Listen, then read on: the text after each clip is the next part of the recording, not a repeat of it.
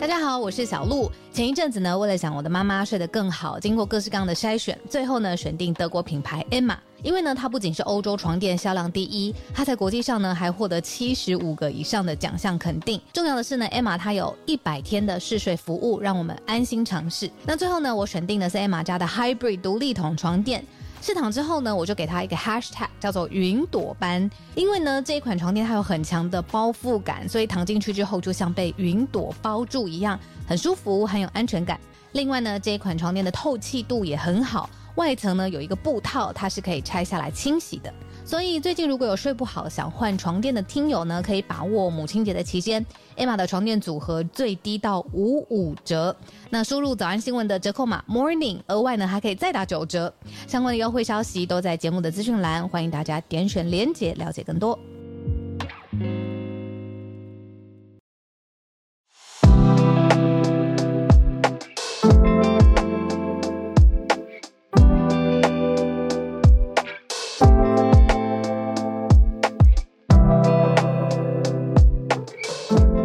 大家早安，欢迎来到今天十二月十九号星期一的全球串联早安新闻。我是浩尔，跟大家一起度过今天早安新闻的时间。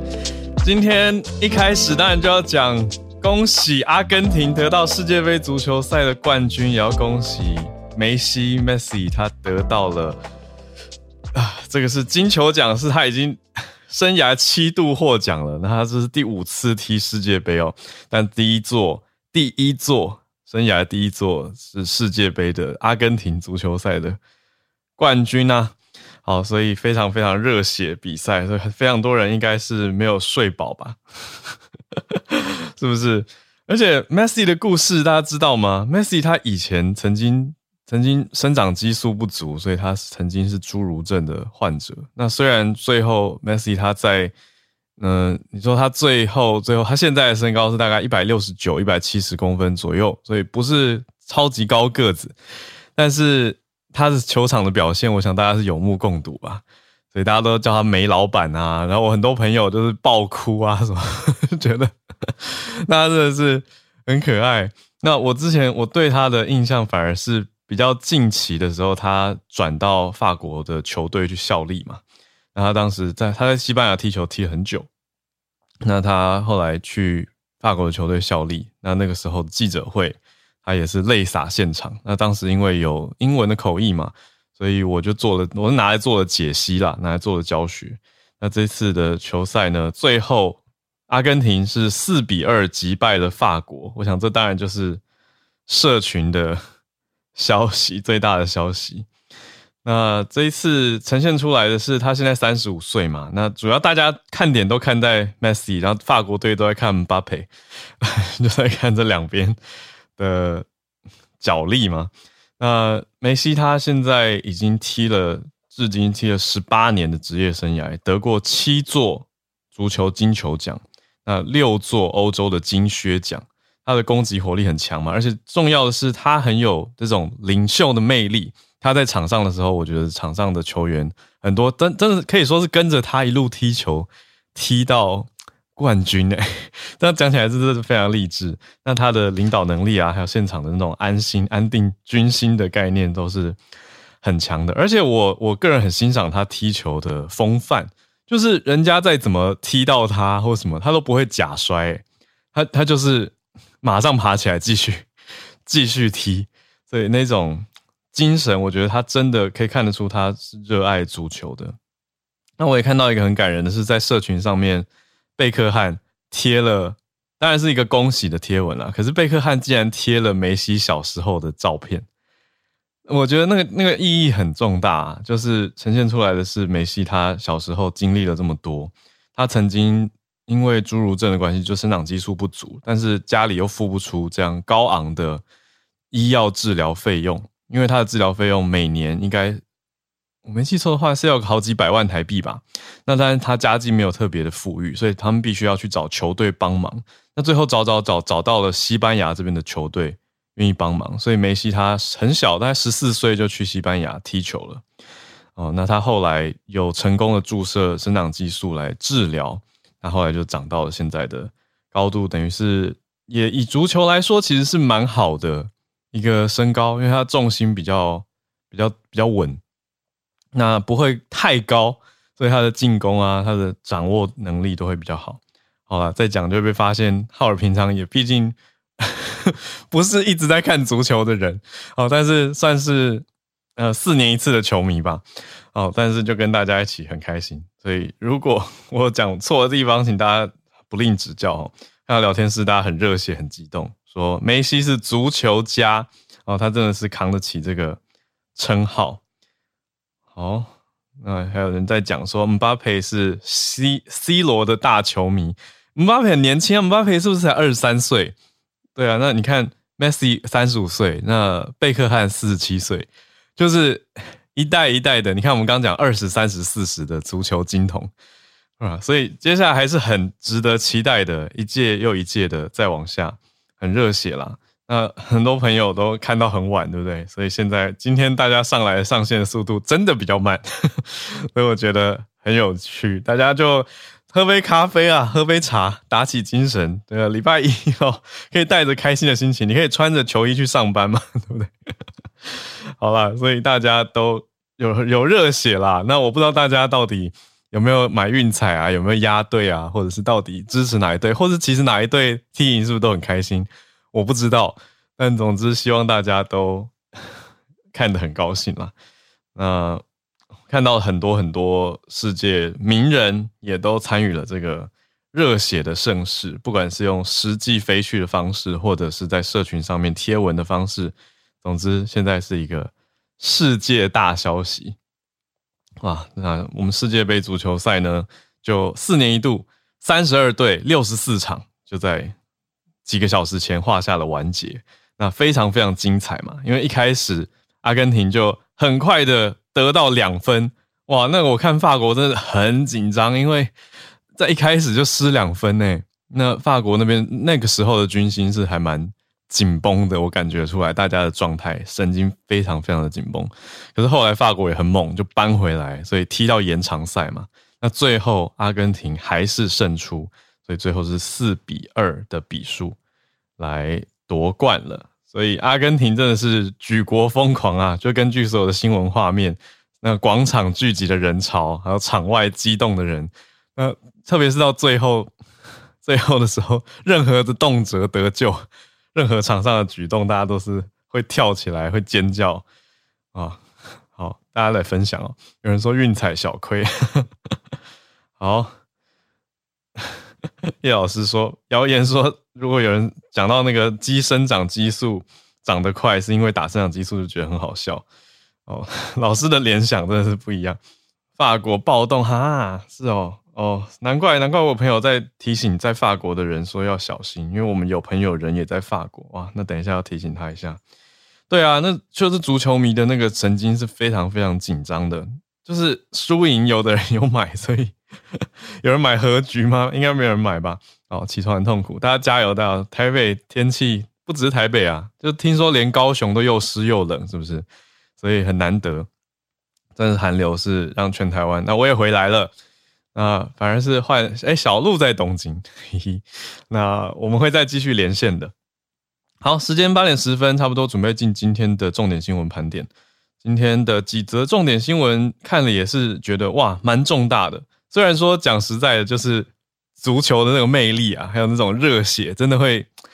刚刚我在选题的那个瞬间，他是盖过我所有的选题，我然后我就拍拍自己的脸，想说，哎，不对，这些国家安全选题超级重要，大家还是要关心哦。所以，我们今天选题看到了几个，特别日本有一个重大的消息，就是选做今天的第一题哦。那第二题，呃，好讲一下，就是安保的战略。日本从二战之后呢，很鲜少的做了这个重大的变革，那也可以说是跟日本的宪法有所嗯变化。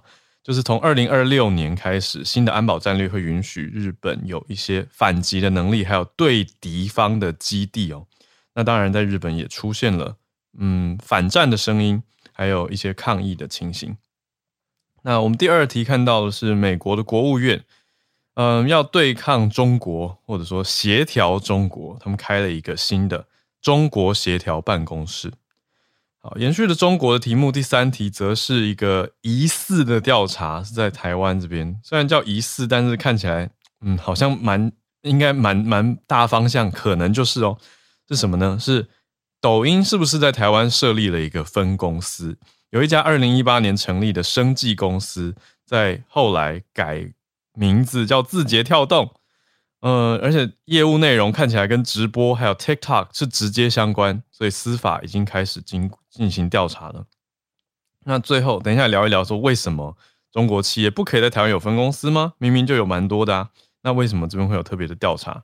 好，最后一则则是华尔街可能要经历了一波寒冬，在明年一月的时候，现在消息 CNBC 的消息传出来，高盛 Goldman Sachs 可能要裁百分之八的人力。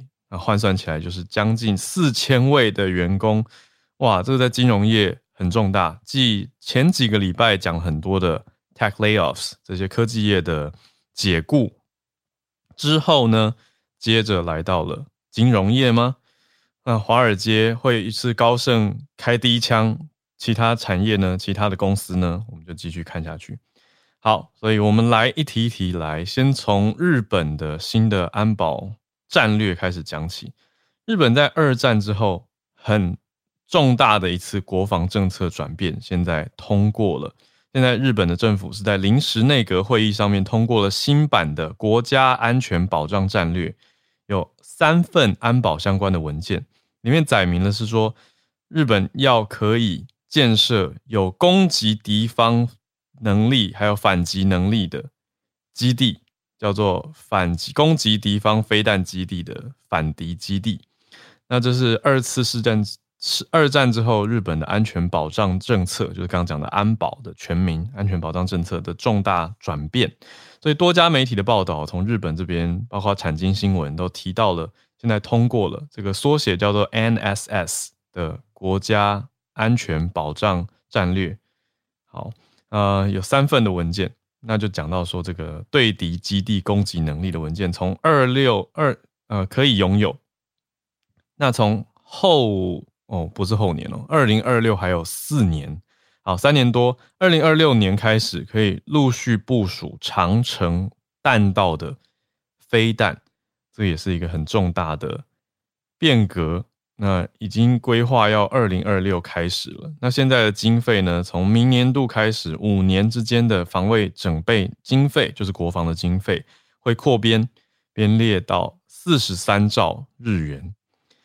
那包括了哪些内容呢？有基础建设的国防能力补强，还有到了再往后，二零二七年国防经费会再往上哦，预计要达到呃日本 GDP 的百分之二。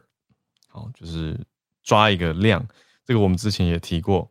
好，以 GDP 就是一个国内生产毛额来估算的一个量。那当然每年的 GDP 不一样嘛，所以二零二七年抓的量是 GDP 的百分之二。总之就是扩大了日本的安全规定，还有反击能力。那里面也提到了这个新版的安保文件里面哦。明明白白的写出来说，持续扩军的中国是空前最大的战略挑战，所以这个文件可以说是直接对着中国来的。那提到说，日本现在面临是战后最严峻又复杂的安全环境、安全保障的环境，就是要处理这个安保的问题，而且各个力量，包括军事的力量、经济的力量，来改变日本现状的压力是增加的。那日本的媒体也直接解析了出来，多家媒体提到说，认为这一次的文件针对的是中国还有北韩。那这个新版的安保文件是强调说，拥有反击能力这样子的防卫力增强是非常非常重要的。这一连连串的政策呢，都是安保政策的重大转变。好，那我们刚讲到说明年开始的这个四十三兆日元，如果跟现在的目前是。一八年的内阁会议通过的五年计划，相比之下呢，下一个五年计划的国防经费是增加了一点，应该说是现在的一点六倍，好，也就是增加了增加了零点六倍啊，这样子的概念。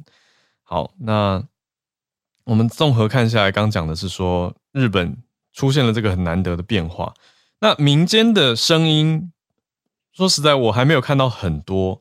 可是从媒体报道会看到的，当然就是上街头的人嘛。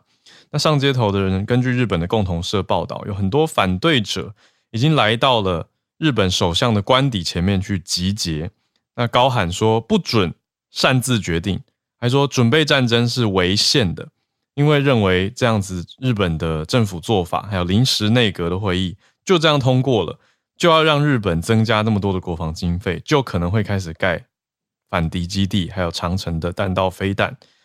那认为说没有在国会认真讨论过对敌军的基地攻击能力，这样哪里是专门守卫的防守呢？那另外这些算是可以说是反战抗议的声浪写的标语，包括了武力无法创造和平，还说防卫费增加，税金就增加。好，所以这些现场的民众接受采访，有一位七十九岁的。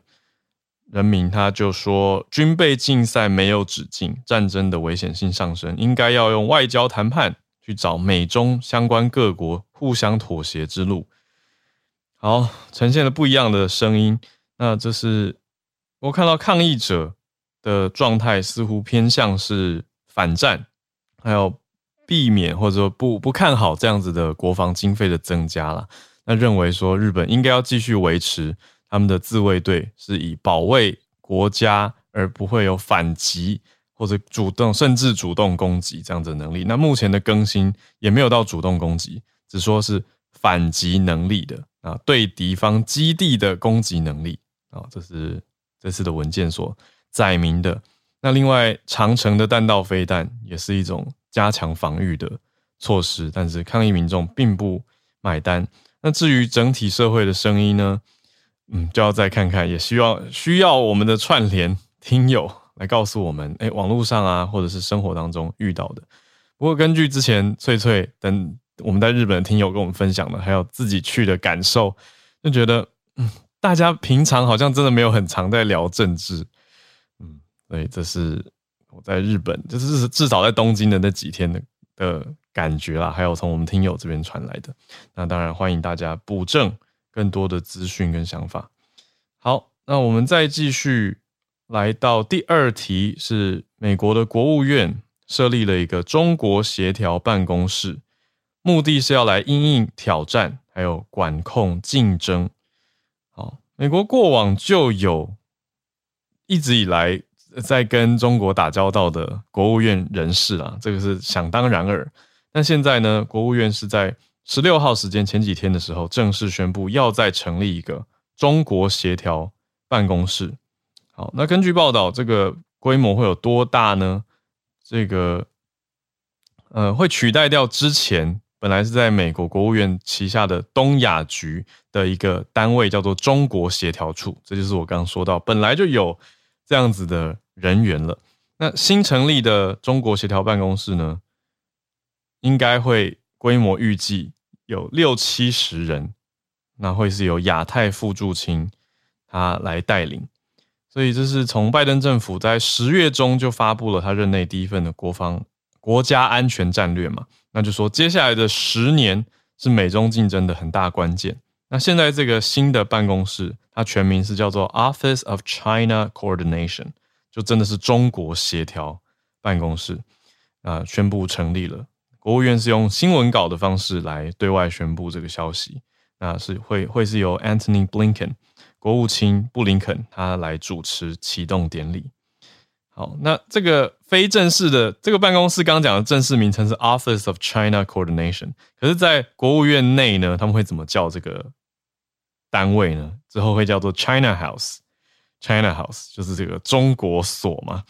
哦，它等于是国务院内的一个新办公室，专门来协调跟对中事务，来控管美中之间的竞争，所以人数也是会蛮多的啊。刚讲六七十人，业务应该非常非常的繁杂。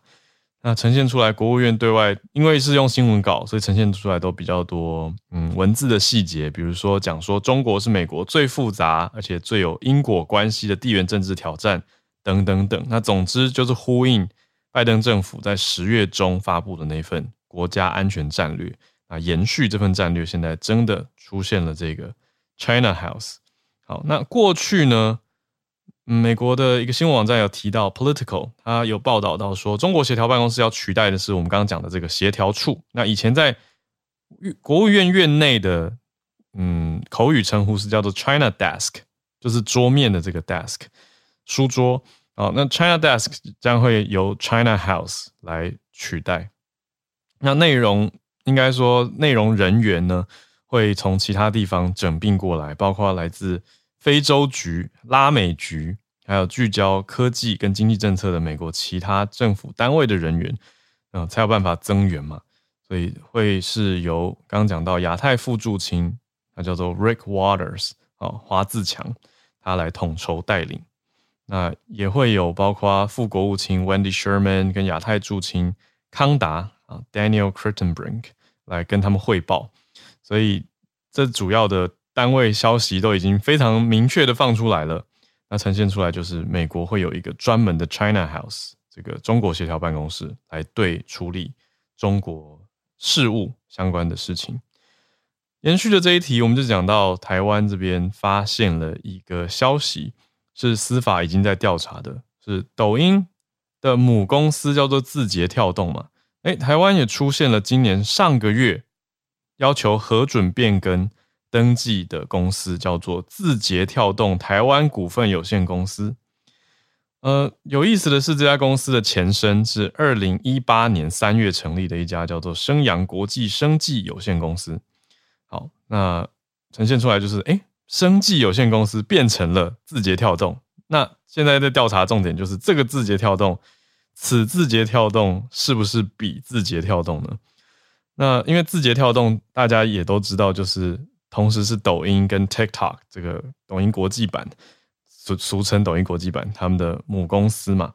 但是这个增财广告呈现出来的是说，这家公司透过直播平台来开发网红的粉丝价值。而且跟字节跳动旗下的抖音、顿号、TikTok 等社交平台达成战略合作。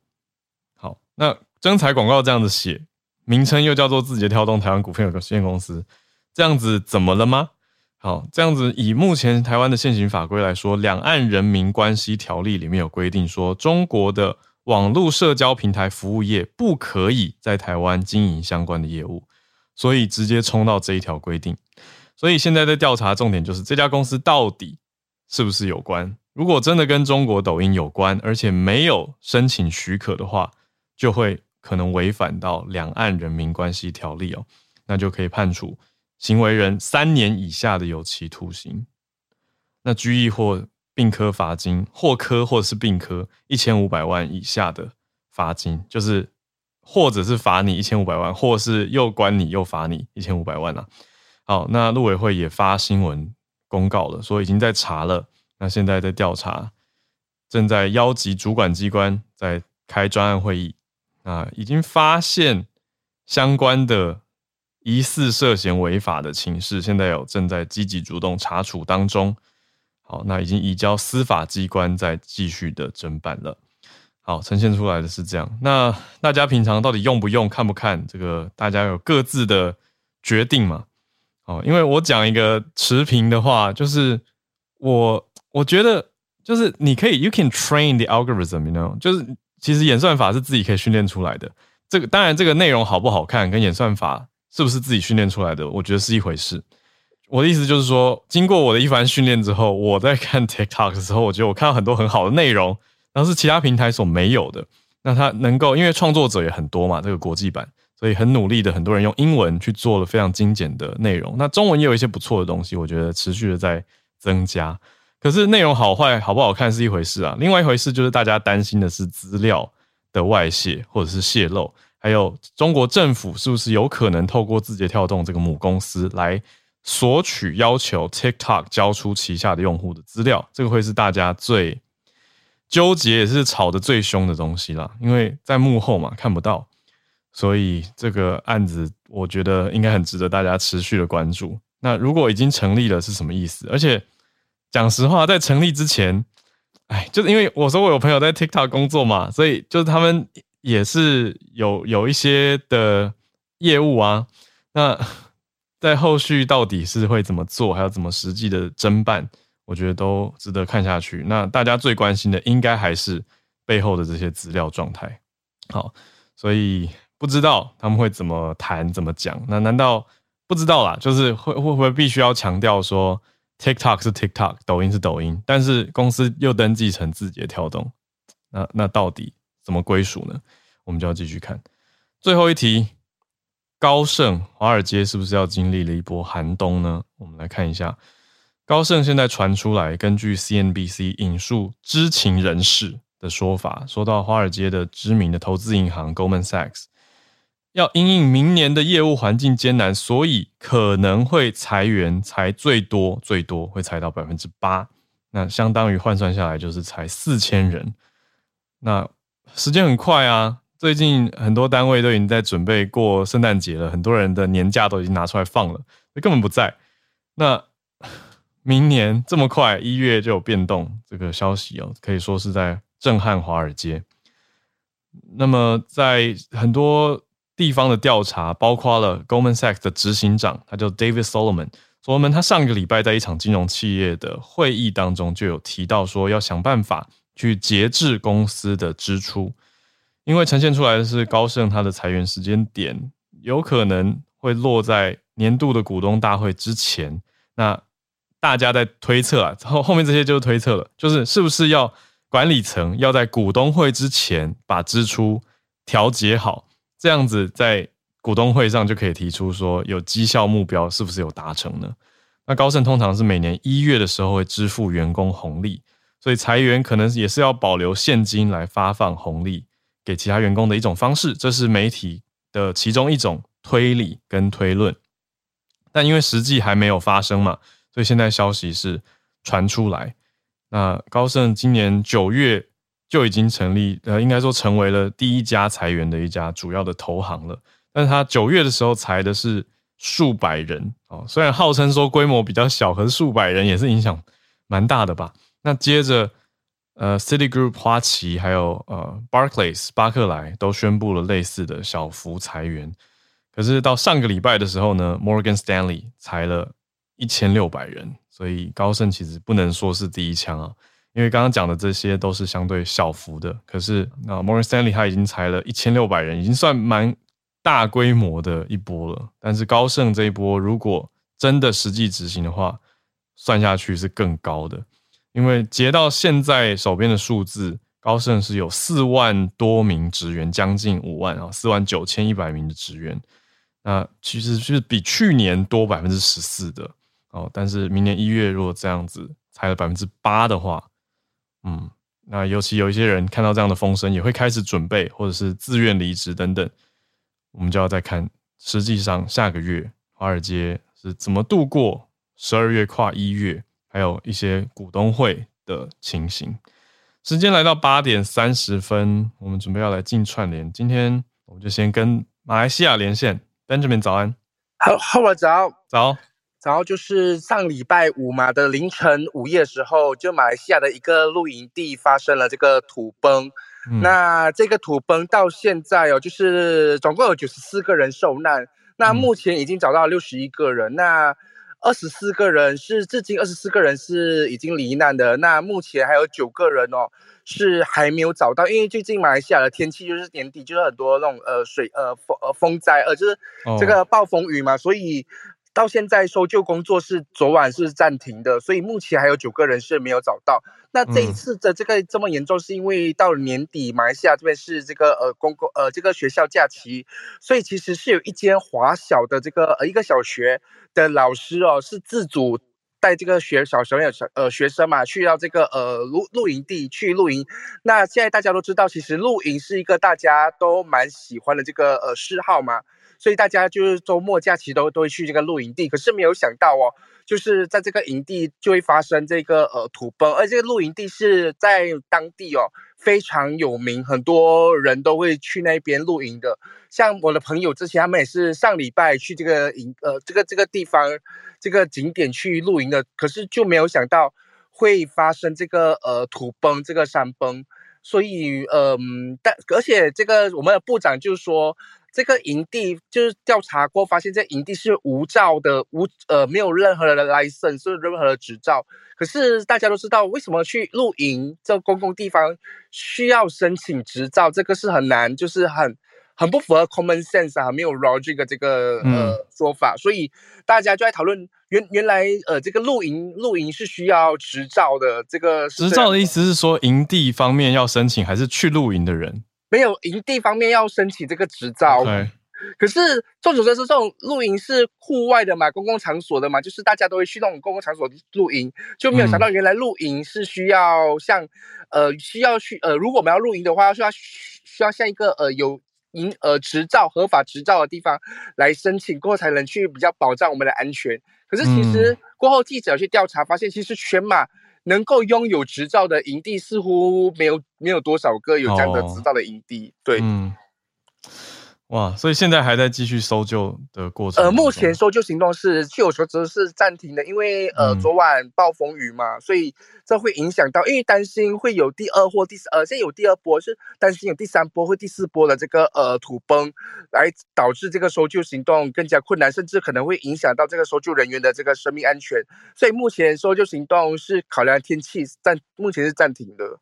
嗯，然后有一个是比较。比较令人难过，是因为呃，搜呃搜救人员挖出一个一具一对母子的这个罹难者的遗体，发现哦，就是有一对母子是紧紧的抱着在一起，就是发现妈妈是很极力保护自己的孩子的，这是比较让人痛心的，真的很难过的消息啊！是谢谢 Benjamin 的分享，这个现在也让大家知道说，哇，你看大雨季的时候相对危险，而且营地的。选择也要很小心。当然，我想会选择这个营地的人，一定不会预期到这样子的惨事啊，就是也没有人会想到土石流就就这样冲刷下来。所以，只是借这个事件跟大家提醒一下。那也谢谢 Benjamin 的分享，谢谢，谢谢。好，那我们继续来连线，看到呃叶老师已经上来了，老师早安。早，哈尔早。刚刚听到这个 Benjamin 讲到这个露营哈，因为提到说露营的执照，我想说补充一下，因为台湾其实过去这几年露营的风气也很盛，但是大家不知道的是，其实这些露营场里面哈，合法经营的只有个位数而已。嗯，就是在台湾开露营场也是要执照的。哦，我想起来了，我之前有一个，嗯，有一个机会跟人家提到，就是有人要创业要做相关的，我们当时就小研究一下，就有提到说，现在其实到底可不可以露营，有一点灰色地带，因为它牵涉到有点类似民宿或是住宿的情况，嗯，可是有有一些业者是用就是蛮灰色的方式在经营。对，就是说露营为什么要执照，是因为营地还是有安全的考量，嗯，那就是随便开垦。或者是说把露营地放在像比方说土石流的前市区域，其实都会对露营的人造成危险。真的，对。那其实有一本书哈，如果大家有兴趣的话，可以去看，它叫做《封露营的代价》。哦，嗯。而且这本书其实不是新书，所以我每次看到我有朋友在 Facebook 上面 po 文说他去露营了，我就在想说，你有。检查过，确认过吗？对啊，确认过那个营地是，对不起，是那个有执照的吗？是可以，是安全的吗？好像很少人去检查过，大家都只是在乎说营地到底呃有没有设备，嗯，就是设备好不好啊等等这些，但是好像很少人在乎是不是有执照，嗯，对，嗯嗯，那这个问题其实是啊必须要注意的。嗯，那今天要分享的题目其实是刚刚浩尔提到那个梅西，就是小时候曾经有生长激素不足的问题。对，那今天刚好看到一个题目，就是他提到说，哎，就是全球最矮的男人的宝座换人了。但应该不是，只是刚好相关联嘛？刚好对，刚好相关联。那在之前，之前最矮的其实是，呃，其实是这个哥伦比亚的那个男子叫做 Hernandez，嗯，他比他比那个这一位就是最新的这一位宝座的最新的这一位是伊朗的二十岁的男子，叫做加德扎德，他是六十五点二四公分。哦，然后体重只有六点五公斤。哇，对，那之前那一位是七十二点一零公分。哦，本来哥伦比亚这位是七十七十多公分。对对，那现在这一位只有六十五点二四公分。嗯，那当然就是说，呃，这边补充一下，就是其实哈，大家可能听到侏儒症都以为是生长激素不足，可是事实上呢，百分之七十的原因是因为软骨发育不全。嗯，软骨发育不全占大宗，那剩下的百分之三十的话，大部分是。生长激素不足，所以像梅西，他就是偏向是生长激素不足。对对对，嗯，那软骨发育不全这个疾病，它是一个显性的遗传，嗯，所以也就是说，有这个软骨发育不全症导致侏儒症的人的话，他的后代也会是侏儒症。哦，那是软骨发育的话，对，那是软骨发育的。对，那那个生长激素不足的原因就比较复杂。哦，那。那个，我想说，因为刚好今天这个题目是相关，那也顺便让大家知道，就是说，事实上，嗯，百分之七十的这个侏儒症的原因，并不是那个，并不是因为生长激素不足，而是因为软骨发育不全的原因。这样，嗯，想说跟大家分享一下。嗯，谢谢老师，有新学到。这些更细节侏儒症的一些成因，还有是软骨发育不全。因为梅西他这么知名嘛，然后大家看了他的报道，就会看到哎，生长激素等等。那可是对这个病症的了解，今天因为老师的关系，又让大家更了解了一些。谢谢老师。哦，Hi Karina，有有有听得到你的声音了。谢谢谢谢。我我们要讲的是白血病，对不对？对对，我们要讲的是白血病，英文是 leukemia。那血友病的英文是 hemophilia，是另外一个。好，好，那今天可以来跟我们分享一下你在临床上看到的，还有一些这个是念 CAR T 吗？对对，CAR T。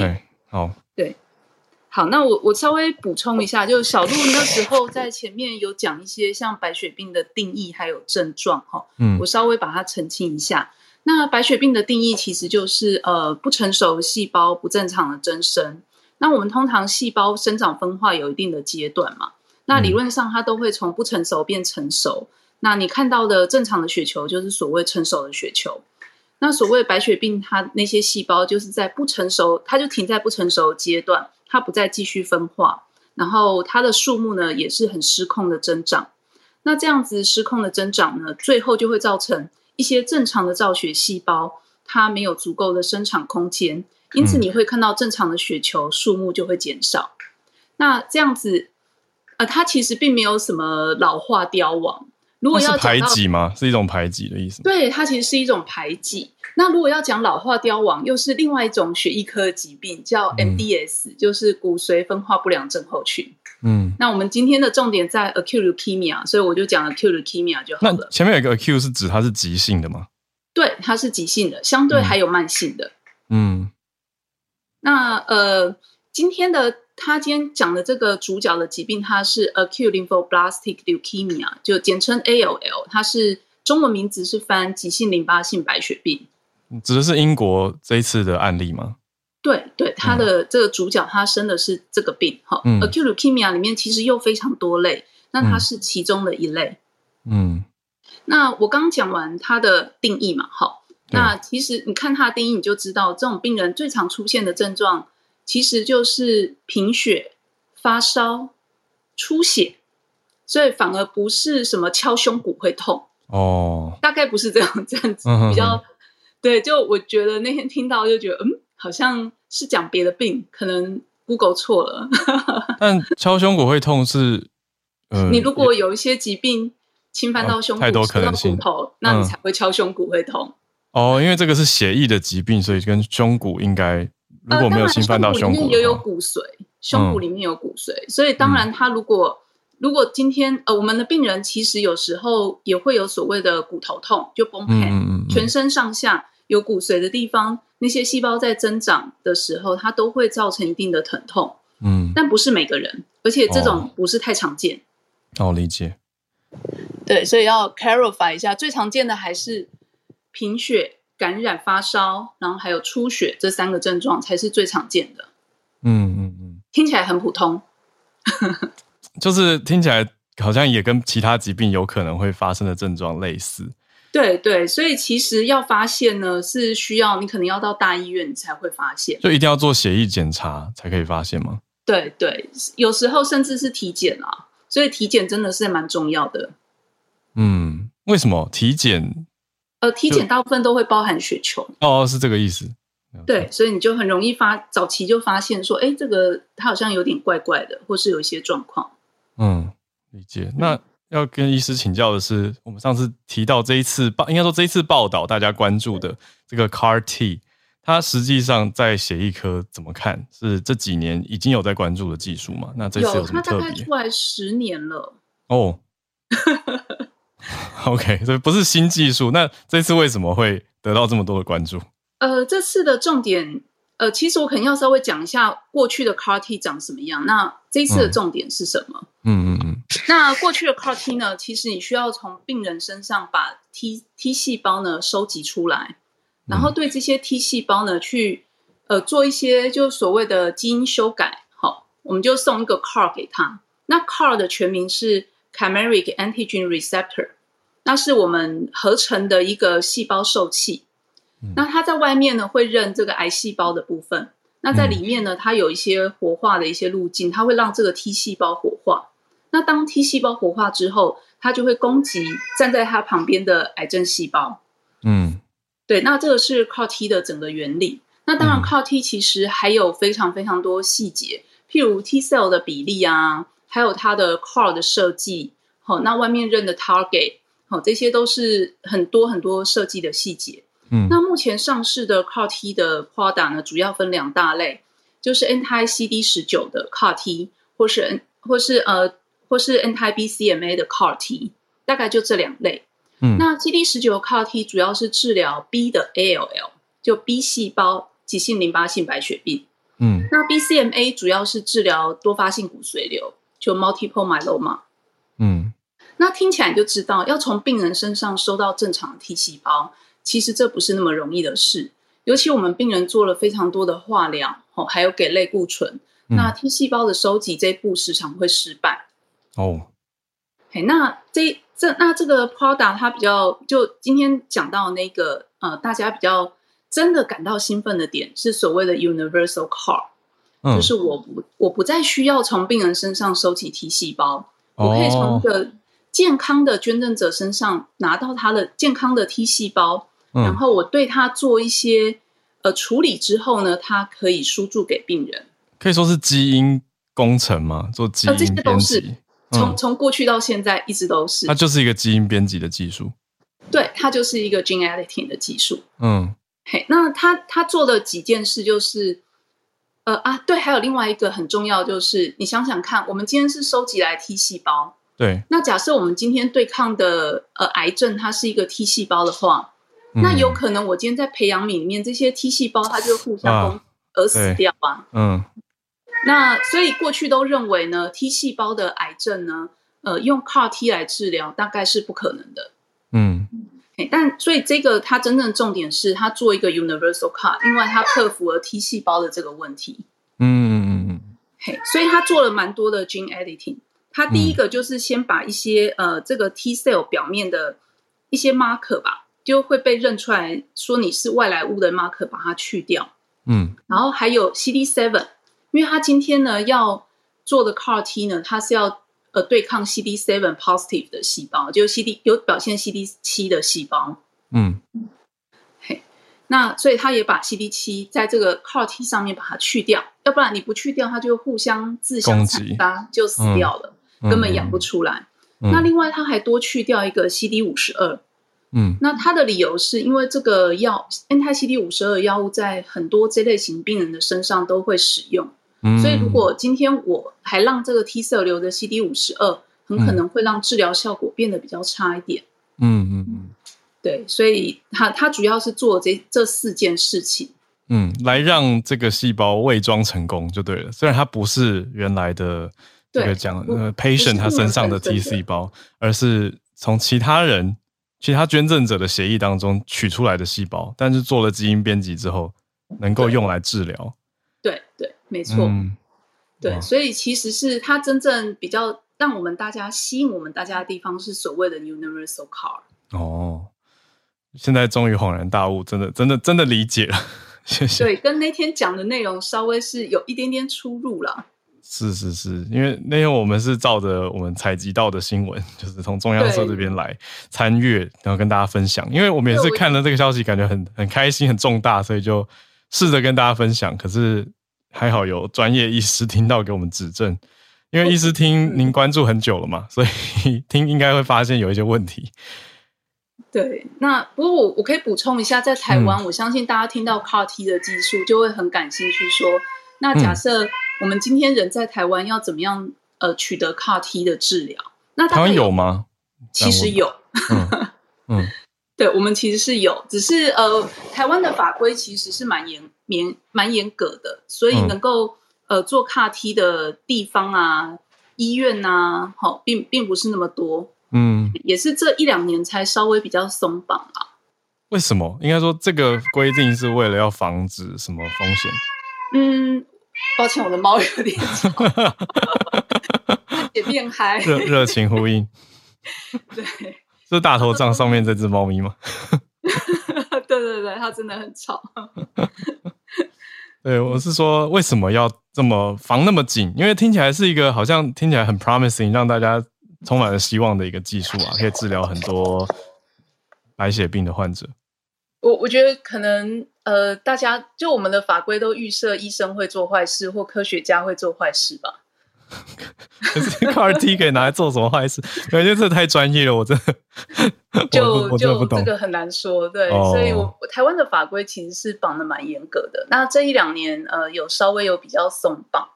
那呃，我们大概有四个方式可以，就如如果在台湾得到癌症的病人，如果想要做 CAR T 的治疗，大概有四个方法。嗯，对，第一个方法就是参加临床试验，如果有临床试验的话，就参加，那才有机会接受到 CAR T 的治疗。嗯，那第二个是恩慈，就台湾其实也有一些生技的呃，算是公司吧，他们也是有 CAR T 的 product。那呃，他们有时候会有一些恩慈的名额。这是另外一个呃有机会取得的方法。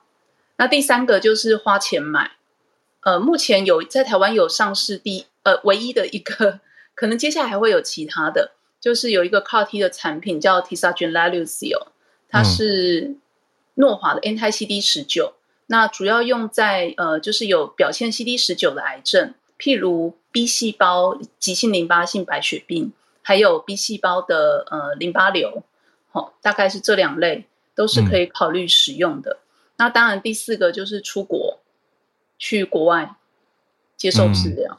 那不可否认，我们这几年，因为其实中国那边的法规是比较松的，有一些病人是有跑去中国接受 CAR T 的治疗。嗯嗯，理解。哦，所以费用应该也是要价不菲。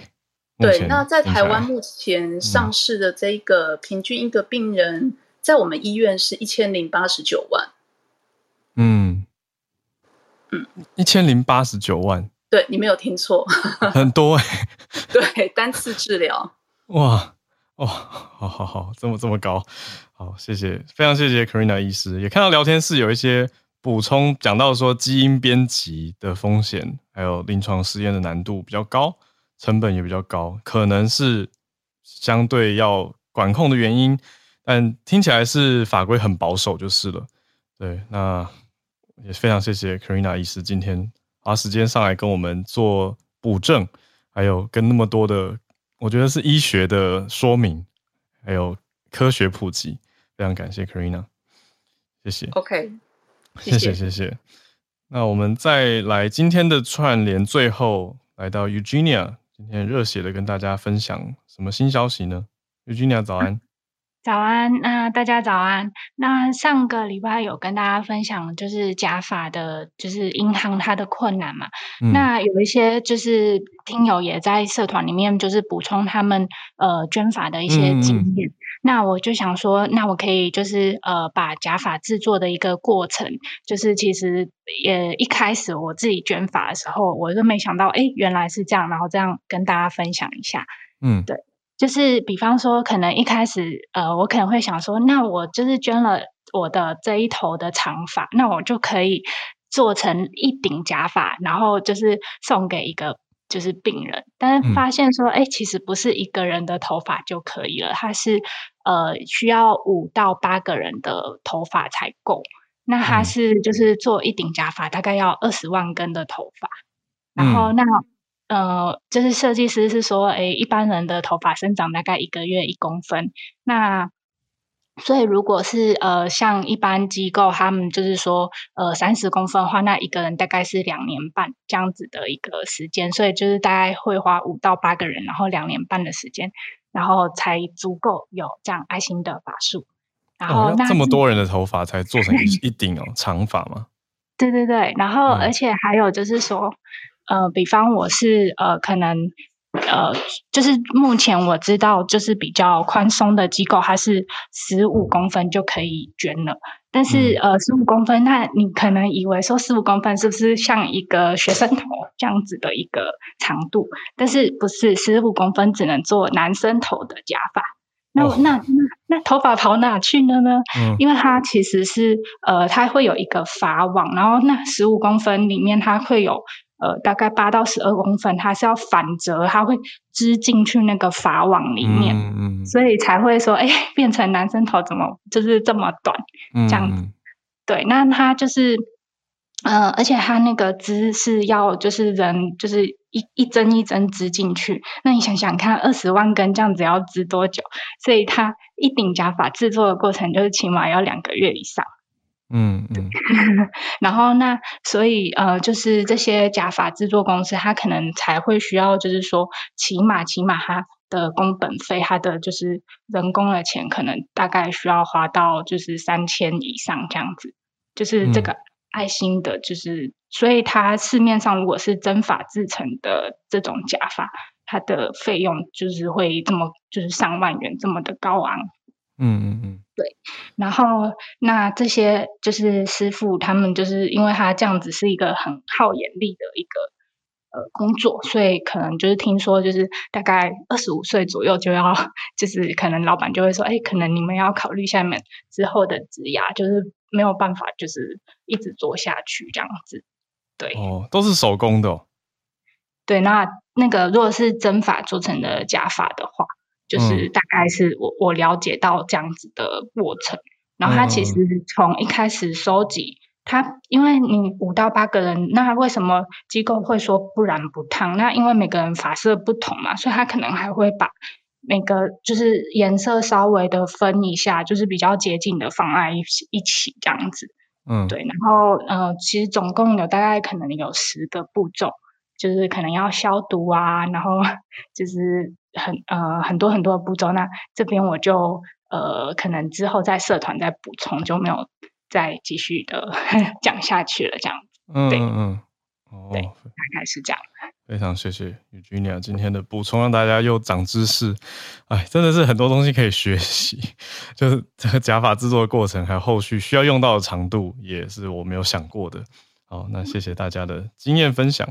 来让我们的知识更丰富。今天也很特别，是有 Karina 血液科医师来跟我们补充，还有分享教学的一些呃这个 CAR T 技术，就是延续我们上一个礼拜跟大家初步分享的白血病的一个新治疗，从英国那边的消息来看到台湾这边的情况嘛，还有血液科已经原来已经十年的技术，好，那现在的状态啊也增加很多医学方面的知识。也谢谢 Benjamin 带来当地的消息。那叶老师的呼应是关于露营的小心呐，这个营地的规定法规，还有关于侏儒症、软骨生长不全，还有生长激素，都可能是侏儒症的原因。最后是 Eugenia 的这个假发制作过程的更多细节。谢谢大家。那我们又经过了很丰富的一天，在世足赛结束之后几个小时的 早上的串联，很高兴。那我们明天早上八点会再继续跟大家连线。那我们今天的录音就在这边到一个段落，谢谢大家今天的 live 收听。我们明天早上八点继续串联，谢谢大家，我们明天见，拜拜。